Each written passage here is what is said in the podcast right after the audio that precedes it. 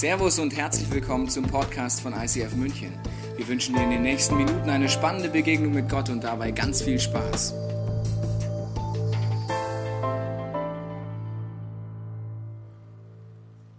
Herzlich willkommen an diesem 29.12. zwischen den Jahren sozusagen im ICF München heute Morgen hier.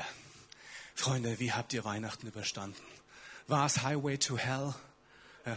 Oder war es wirklich so, dass du sagst, dieses Weihnachten war was Besonderes für mich. Ich habe genau das geschenkt bekommen, was ich mir gewünscht habe.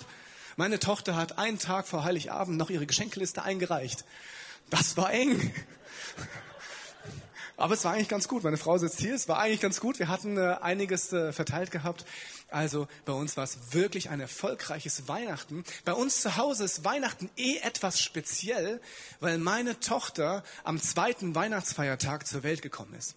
Das heißt, auf der einen Seite haben wir einen Tannenbaum wunderschön geschmückt äh, mit Strohsternen und Kugeln und äh, was auch immer dazugehört. Und auf der anderen Seite, ab dem zweiten Weihnachtsfeiertag, haben wir Geburtstagsparty-Equipment mit äh, Wimpeln und mit äh, Luftschlangen und äh, Luftballone, alle was dazugehört. Meine Tochter ist natürlich auch rosa liebend, das heißt auch viel Glitter.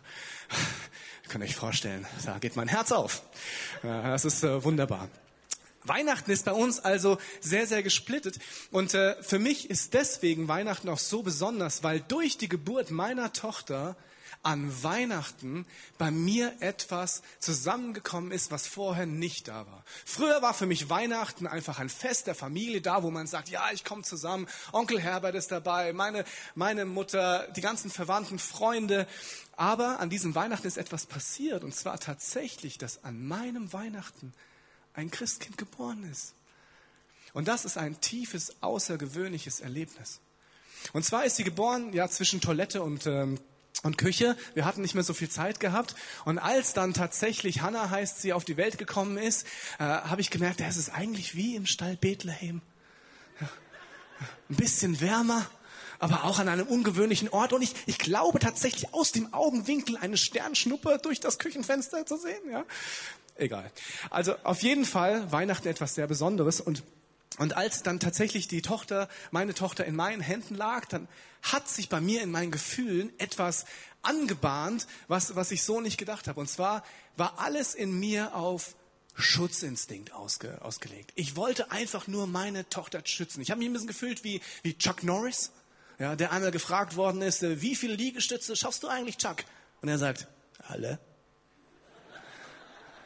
Genauso ging's mir. Ich habe mir gedacht, ja, kein Problem, ein A habe ich auf einem Finger, ich werde dich schützen. Und das habe ich deswegen gehabt, weil ich glaube, dieses Kind gehört zu mir. Ich habe mich einem Menschen selten so nahe gefühlt wie an dieser Weihnachtsnacht zu meinem zweiten Kind. Vergleichbar mit der Geburt meines ersten Kindes. Wir waren so tief und mein Schutzinstinkt hat mich überwältigt. Und an Weihnachten ist ja häufig so, die halbe Familie ist ja da und wir wohnen in so einer Siedlung, also auch Nachbarn sind da. Und spannend ist, dass wenn Menschen ein Baby sehen, verändern sie sich. Manchmal auf ziemlich skurrile Art und Weise. Und zwar bei Frauen ist das so, die Stimmlage wird sofort nach oben transponiert und die, die Augen sind sofort gefixt. Du kannst nichts mehr tun, egal ob Schweinebraten, Gänsebraten oder sonst irgendein Baby ist da. Und dann geht's so, oh. Und dann, ich komme komm gar nicht so hoch, ich bin ein bisschen erkältet. Wahrscheinlich ist das so, dass diese Frequenzen direkt ins Gehirn gehen und auf Babysch irgendetwas sagen, was wir Männer nicht verstehen können. Aber wir Menschen reagieren außergewöhnlich auf Babys. Warum ist das so? Ja, warum ist das so? Wahrscheinlich, weil sie vollkommen hilflos wären. Das ist ein, ich sage immer zu meiner Frau, eigentlich sind es Aliens, die versuchen, unser Gehirn auszusaugen und irgendwann die Weltherrschaft an uns zu reißen, an sich zu reißen. Aber das ist nur eine Theorie. Ich glaube tatsächlich, dass Babys etwas in uns aus, auslösen, weil sie hilflos sind, weil sie auf uns angewiesen sind und weil sie eine Nähe zulassen, die wir sonst im Alltag gar nicht mehr kennen. Und das passiert mit meiner Tochter an einem Tag, an dem wir etwas feiern, was an sich vollkommen irritierend ist. Gott wird ein Baby. Das ist verrückt. Das würde nämlich bedeuten, dass wenn Gott, der boah, Schöpfer und so, der große Macher hilflos wird. Und zwar so, dass ich den Chuck Norris Schutzinstinkt auspacke und Frauen ihre Stimme transponieren. Und wir eigentlich gefixt sind von etwas, was ein Wunder ist. Gott wird ein Baby. Ist es nicht außergewöhnlich? Lass uns eine Minute zurückgehen in das Jahr Null. Vielleicht, ja, doch Null ist gut, weil da ist Jesus noch nicht geboren, die Theologen wissen uns das, aber wir gehen zum Jahr Null. In welcher Zeit passiert es eigentlich? Das jüdische Volk hat ja schon eine lange Geschichte. Circa 2000 Jahre lang gibt es schon die Abrahamserzählung. Vielleicht bist du schon länger in diesem Laden dabei und hast es schon mal gehört. Abraham, irgendwie der Glaubensurvater aller drei großen Weltreligionen. Das ist 2000 Jahre her. Und 2000 Jahre geht das Volk Israel eine Geschichte mit diesem Gott. Und dann passiert etwas. 400 Jahre vor dem Jahr Null. Gott hört auf zu reden. Nichts mehr. Kein Prophet mehr. Keine Sintflut. Kein irgendwie eine Feuersäule durch die Wüste. Noch nicht mal so ein blöder brennender Dornbusch. Nichts. Gott schweigt. 400 Jahre lang. Man nennt es diese stille Periode. 400 Jahre, ich habe das mal ausgerechnet, das sind grob 20 Generationen zur damaligen Zeit. Das heißt, du kennst noch nicht mal den Namen der Person, die das letzte Mal etwas mit diesem Gott erlebt hat. 400 Jahre. Und als ich mir das so überlegt habe, dachte ich mir, ja genau, so geht's mir auch. Jetzt bin ich mit Gott unterwegs, ich habe eine Geschichte mit ihm. Die ist nicht 2000 Jahre alt, aber immerhin 10. Aber ich fühle mich manchmal so, als gäbe es eine stille Periode, als würde Gott einfach nicht reden, als wäre er einfach nicht da. Ich weiß zwar viel, aber erleben tue ich manchmal über einen langen Zeitraum her. Gefühlt nichts. Geht's dir auch so? Dass du sagst, hey, ich bin überhaupt nicht mit diesem Jesus unterwegs und deswegen, klar, erlebe ich ihn nicht. Aber irgendwie innen drin, da muss es doch irgendwas geben. Aber warum ist er so still? Warum passiert das nicht, was ich da in diesem Buch lese?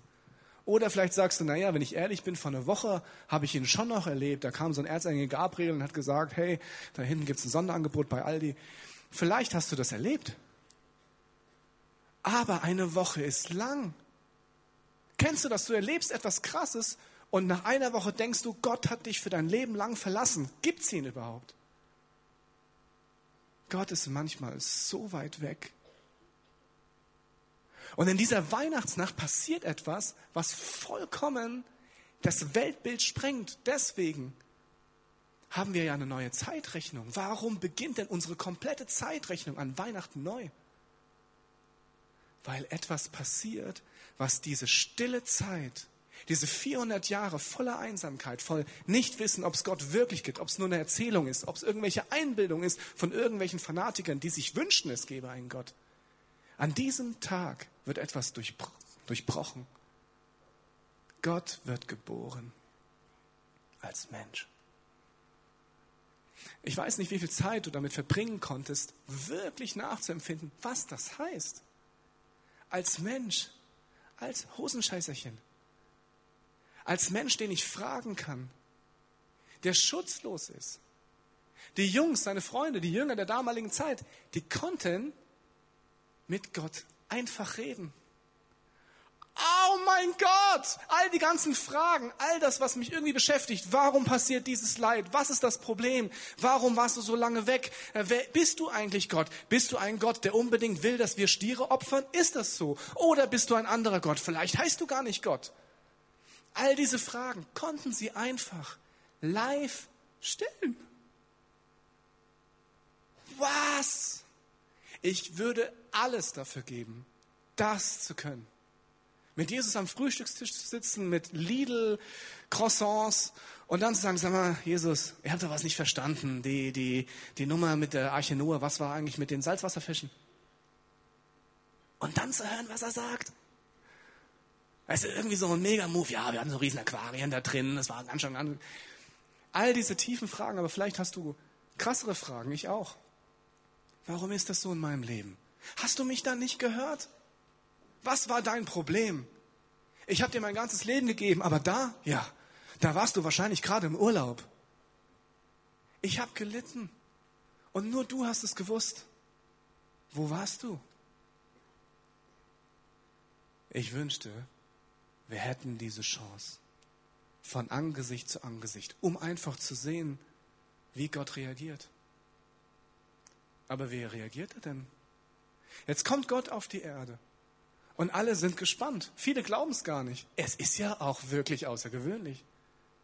Und die, die anfangen zu hoffen, dass es möglich sein könnte, dass das wirklich Gottes Sohn ist, beginnen ihn zu beobachten. Sie folgen ihm. Und zwar Tag und Nacht. Wie ist denn dieser Gott?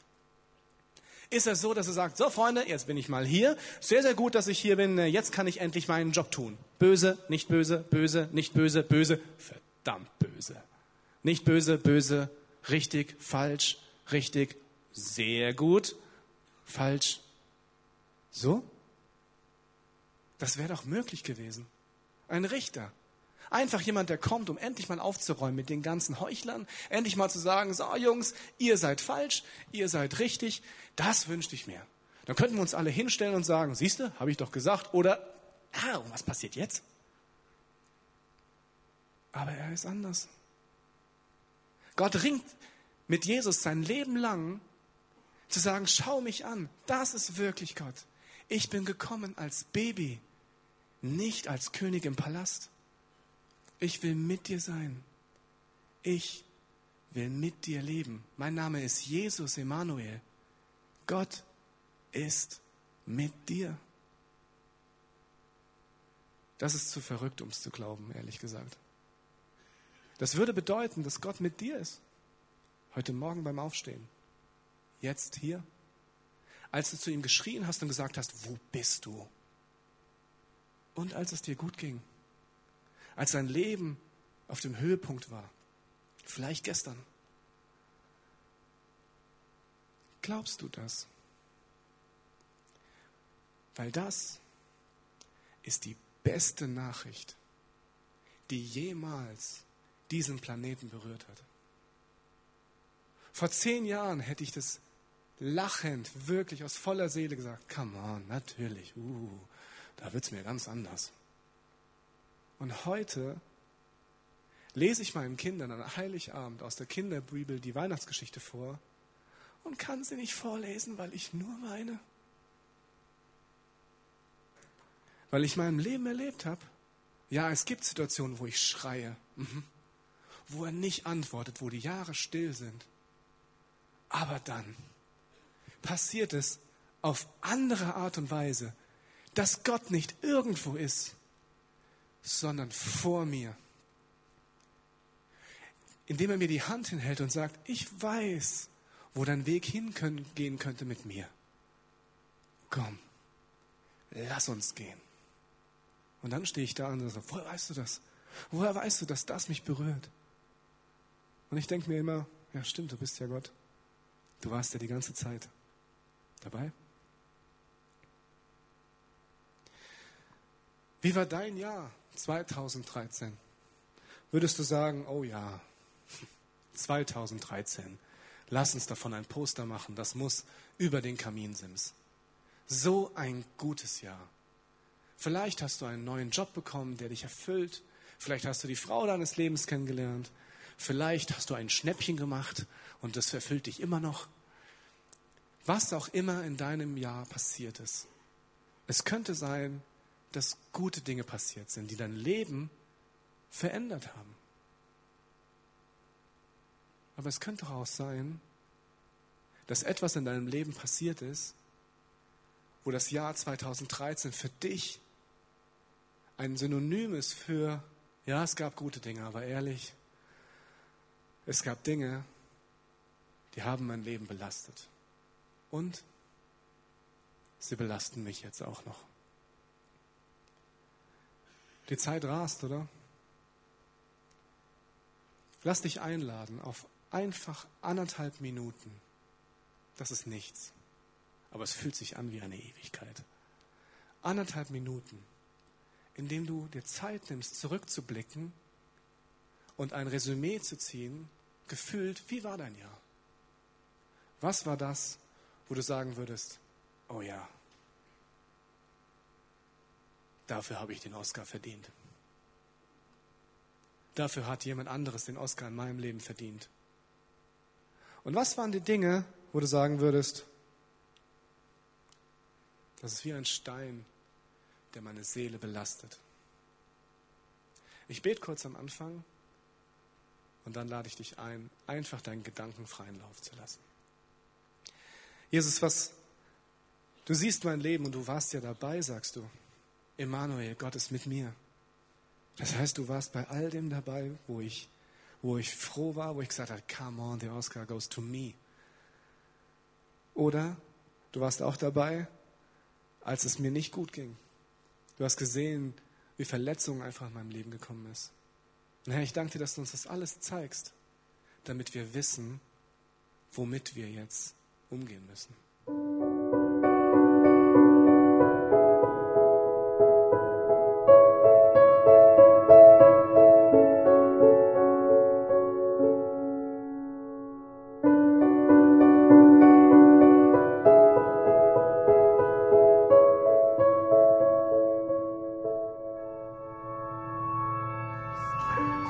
Weiß nicht, was es war. Aber ich weiß, was es bei mir war.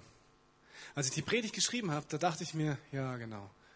Bei manchen Dingen, da würde ich den Oscar verleihen an Menschen in meinem Leben, wo ich sage, meine Güte, du hast mir so gut getan. Du hast mein Leben auf eine neue Weise beeinflusst, die ich einfach so angenehm finde. Vielen Dank. The Oscar goes to you.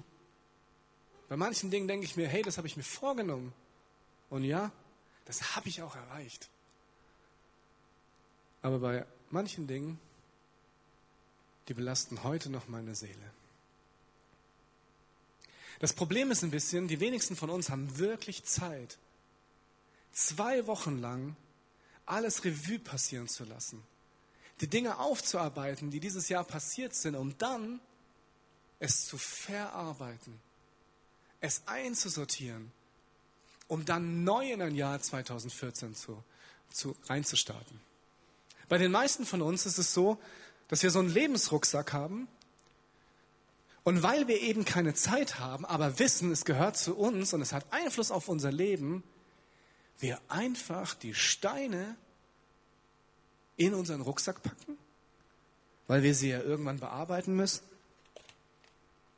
Wir schmeißen sie rein, wahrscheinlich sogar währenddessen die ganzen Verletzungen oder das, was uns belastet, die Herausforderungen oder auch die Überforderungen gerade passieren. Und dann vielleicht auch die Oscars, die sind aus Gold, aus Messing. Erfolge sind etwas sehr Positives, oder? Aber Erfolge können auch belasten, weil es setzt einen Standard. Und man könnte sich darüber auch definieren. Hey, das ist Anerkennung. Das ist gut. Was passiert, wenn der Oscar nächstes Jahr nicht an mich geht? Und das packen wir alles rein und dann ziehen wir ihn auf. Und je nachdem, was es ist, ist er leicht oder schwer. Keiner von uns geht ohne etwas in ein neues Jahr. Und die wenigsten von uns verarbeiten Dinge wirklich. Und jetzt passiert an Weihnachten etwas, das mit diesem Rucksack wirklich etwas machen kann. Schon im ersten Teil der Bibel steht in dem Psalmen etwas über Gott, was außergewöhnlich ist. Und zwar steht dort im Psalm 55, im Vers 23, im ersten Teil, Wirf alle deine Lasten auf den Herrn. Er wird dich sicher halten sicher halten wie ein Baby, das sich eigentlich keine Sorgen machen braucht, weil es eh das Leben nicht in der Hand hat? Das bin ich. Ich habe das Leben nicht in der Hand. Ich bin darauf angewiesen, dass es jemand sicher hält. Wie oft hast du das gehört, dass Gott jemand ist, wo man seine Sorgen draufschmeißen kann? Auch Jesus ans Kreuz. Gib Jesus deine Sorgen. Aber wie geht das eigentlich? Gibt es dann zu Hause einen Schrein einfach mit drei Räucherkerzen und dann spricht man ein magisches Gebet und schwupp ist man frei von allem Selbstbezogenheit und von allen Lasten. So ein Stein in einem Rucksack, der hat eine Eigenschaft und zwar wird er getragen von dir und von mir. Es gibt Dinge in meinem Leben, die halte ich fest, aber sie belasten mein Leben. Manchmal kriege ich dann vom Muskelkater, je nachdem, wie groß der Stein ist. Und etwas wegzugeben ist eine Aktion, die ich machen muss.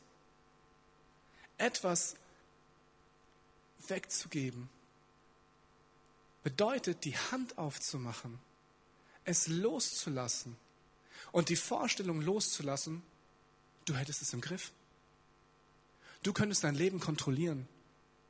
Du könntest deine Umfeld so manipulieren, dass es gut für dich ist. Oder beeinflussen. Oder günstig stimmen.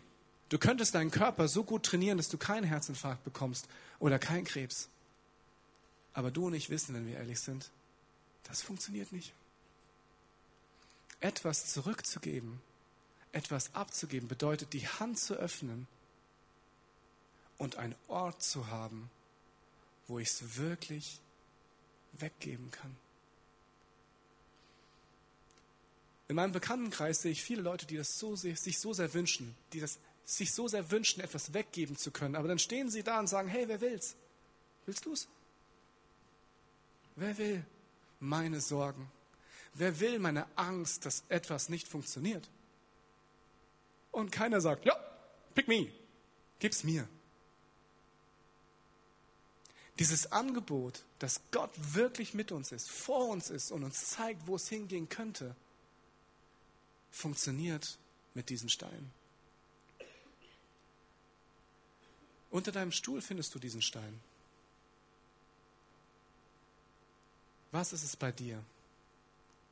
Heute kann der Tag sein, an dem du symbolisch diesen Stein nimmst für all das, was dein Leben im Jahr 2013 oder vielleicht sogar früher beeinflusst hat, um dann einfach aufzustehen, etwas zu tun und diesen Stein wegzugeben zu Jesus. Und ich sage dann immer Folgendes. Ich, ich bin doch ein Kind Gottes, oder? So steht es da drin. Dann sage ich, okay Gott, das ist mein Stein. Ich gebe ihn dir. Und du hast mir versprochen, mich zu halten. Darauf nagel ich dich fest. Ich vertraue dir. Ihr seht, es ist ein bisschen trotzig, gell? aber es ist meine Hoffnung, dass das Wirklichkeit wird. Und wenn ich mir mein Leben anschaue, hat Gott mich nie fallen gelassen. Die Band wird jetzt auf die Bühne kommen und einen Song spielen, der heißt Something Beautiful. Weil das, was an Weihnachten passiert, ist einfach etwas Wunderschönes. Es ist ein Ort, wo ich etwas lassen kann. Und in dieser Zeit, das sind fünf Minuten, bitte ich dich, diesen Stein einfach in die Hand zu nehmen. Und ihn anzuschauen zu sagen, was ist das für dich? Die Schwere zu spüren. Und dann, wenn du möchtest, aufzustehen, an eine der drei Stationen zu gehen, links, rechts oder hinten, und den Stein dort zu lassen und Gott zu sagen, okay, hier sind meine Sorgen. Bitte halte mich. Und dort kannst du auch eine Kerze anzünden als Zeichen dessen, dass etwas Neues beginnt, das Leben beginnt anstelle des Steins, das dich belastet. Und danach lass uns schauen, wo Gott mit uns hin möchte. Nimm dir diese Zeit.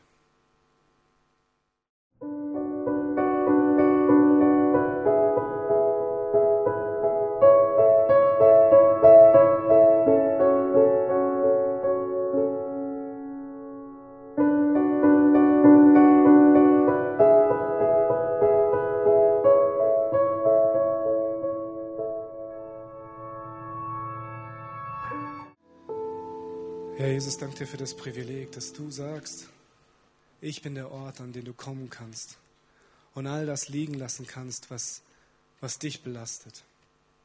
Danke dir, dass du das wirklich machst und dass ich etwas dazu tun kann, indem ich einfach das nehme, was mich belastet und wirklich loslasse.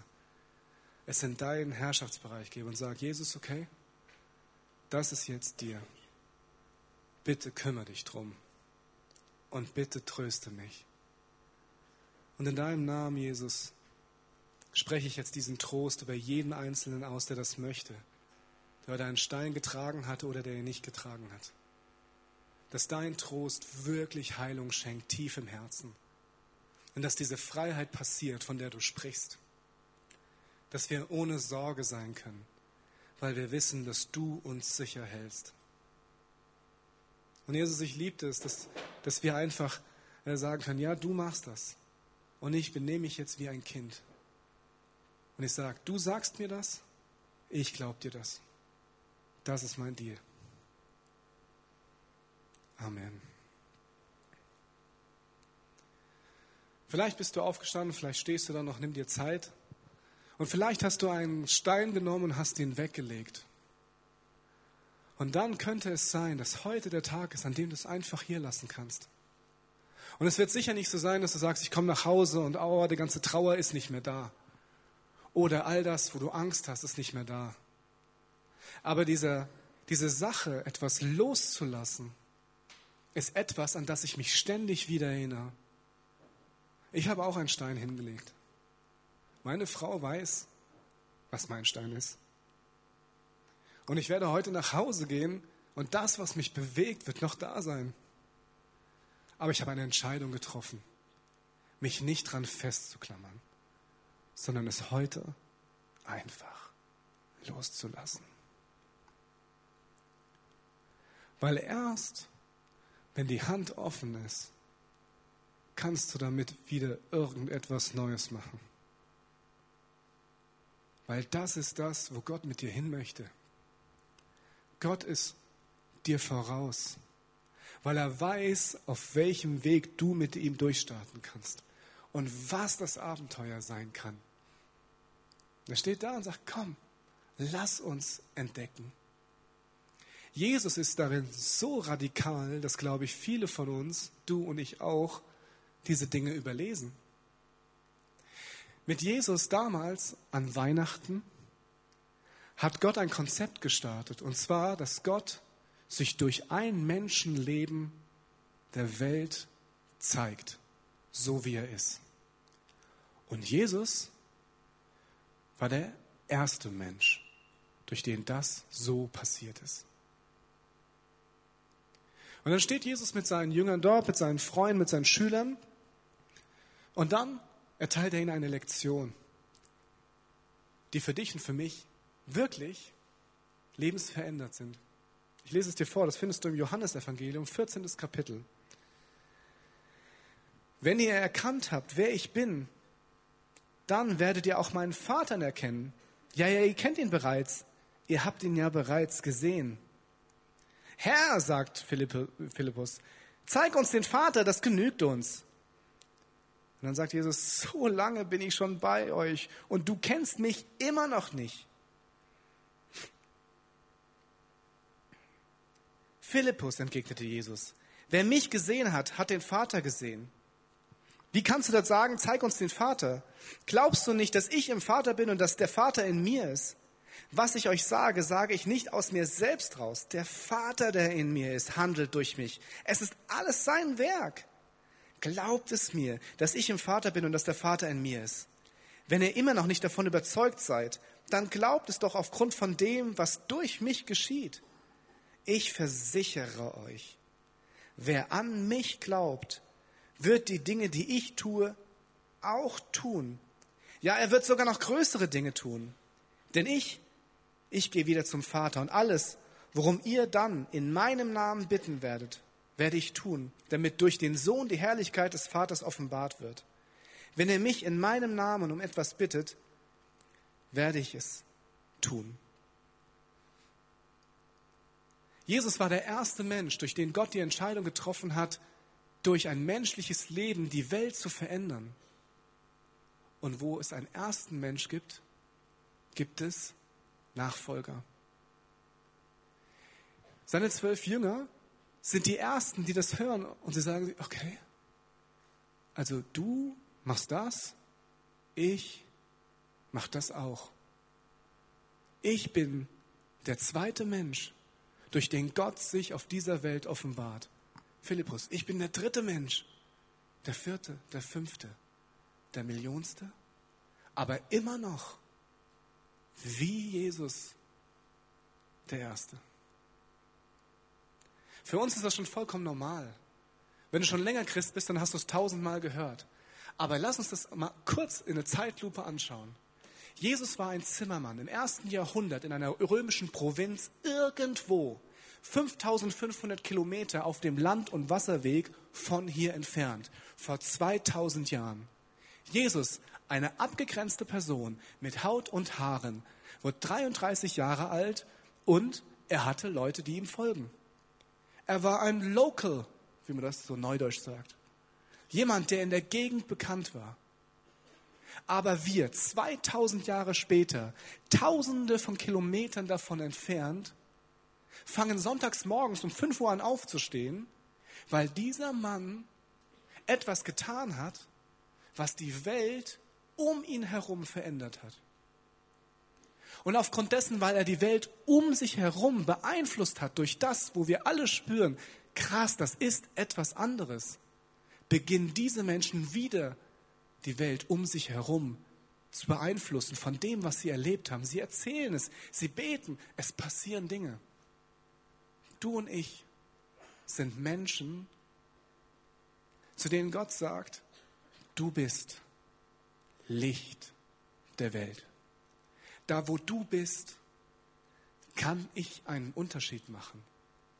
Weil wenn wir beide kooperieren, dann wird sich dein Umfeld wundern und wird sich fragen, wer ist das? Und sie werden nach mir fragen. Und genauso wie Jesus hier mit Philippus darum ringt, zu sagen, hey, du siehst doch in mir, wer Gott ist. Genau das gleiche Privileg hast du. Du könntest mit jedem in deinem Umfeld ringen und zu sagen, hey, schau bei mir. Das, was du in mir siehst, könnte Gott sein. Das wäre mal eine steile Aussage, oder? Es gibt Situationen in meinem Leben, da merke ich, diese, diese innere, dieser innere Beweggrund aus Liebe heraus Dinge zu tun, da fällt es mir leicht zu sagen, stimmt, hier ist Gott mit mir am Werk. Wenn du fragst, warum ich das tue, es ist Gott. Und es gibt Dinge, die ich tue, wo ich mir sage, oh, hoffentlich kriegt das keiner mit, weil wenn das jemand sagt, ich bin Gottes Bodenpersonal, oh, das wird nicht gut.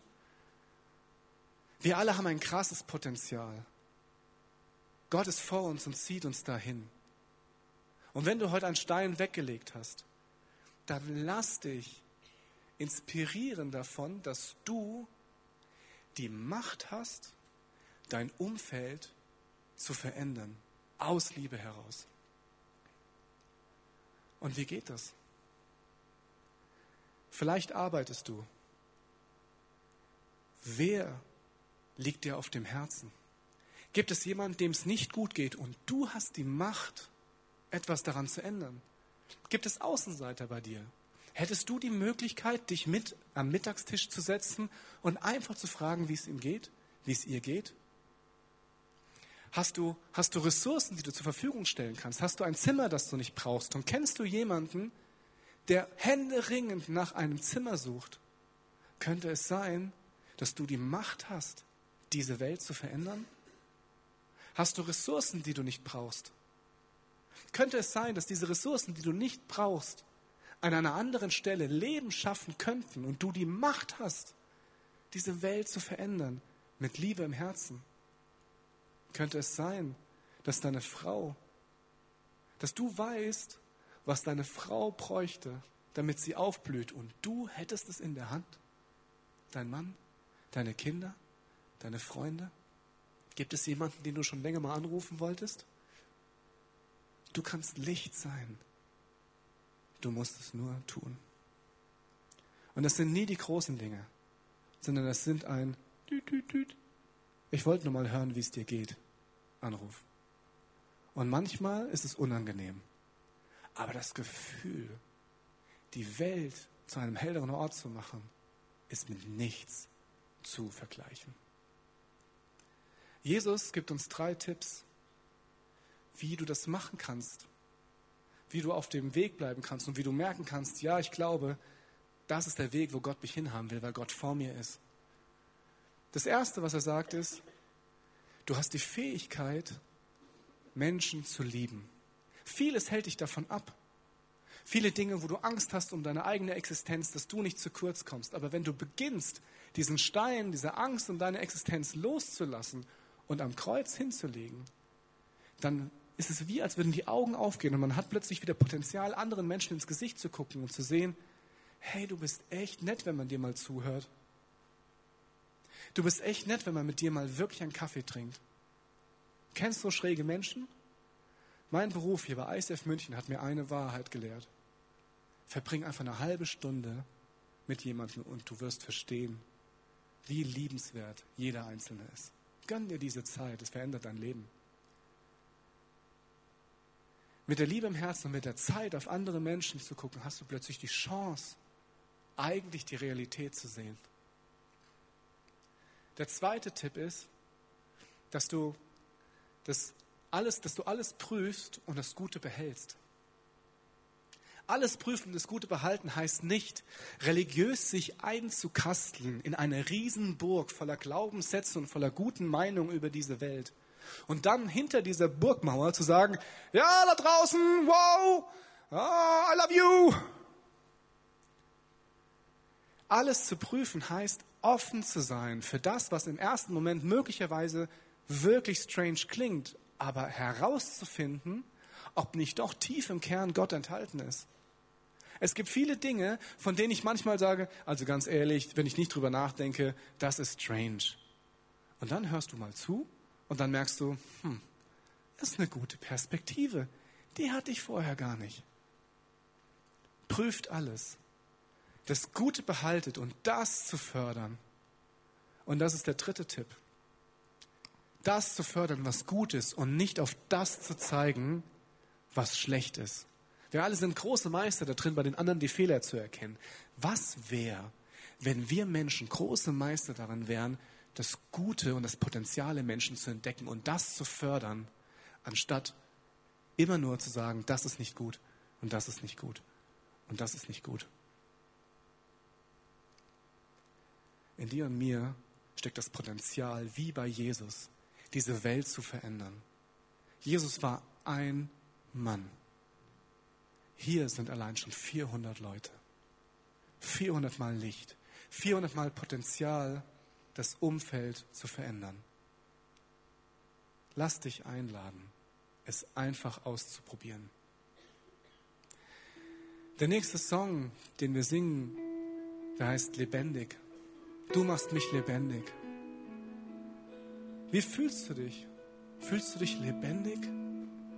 Voller Leben? aufgefüllt mit Lebensfreude und Tatendrang? Wach? Oder gibt es Dinge in deinem Leben, die dich müde machen? Vielleicht zu viel Alkohol am Abend? Zu wenig Schlaf in der Nacht? Zu wenig Hoffnung für ein Leben, was Licht bringen kann? Ich hoffe, du fängst an, den Traum zu träumen, dass dein Leben einen Unterschied macht und dass du alles bereits jetzt schon hast. Und ich möchte am Abschluss dieser, dieses, dieser Predigt einfach beten, dass du dich nicht unter Wert verkaufst, sondern dass du sagst, stimmt eigentlich, ich bin dafür gemacht, lebendig zu sein, aufzustehen für das, an was ich glaube. Vielleicht ein soziales Projekt, vielleicht der Nachbar, Vielleicht das, was du schon immer tun wolltest, aber dich nie getraut hast, es wirklich zu tun. Und dann steh mit mir auf und sing diesen Song. Jesus, ich kann dir gar nicht sagen, wie, ich, wie dankbar ich dir bin, dass du mich lebendig gemacht hast. Dass ich aufstehen kann und sagen kann, ich habe nicht viel, aber das, was ich habe, gebe ich. Und indem ich es weggebe, ich spüre, ah, das war Leben. Das war das, von was du redest. Das war die Liebe, von der du redest, die mich zufrieden und mich glücklich macht.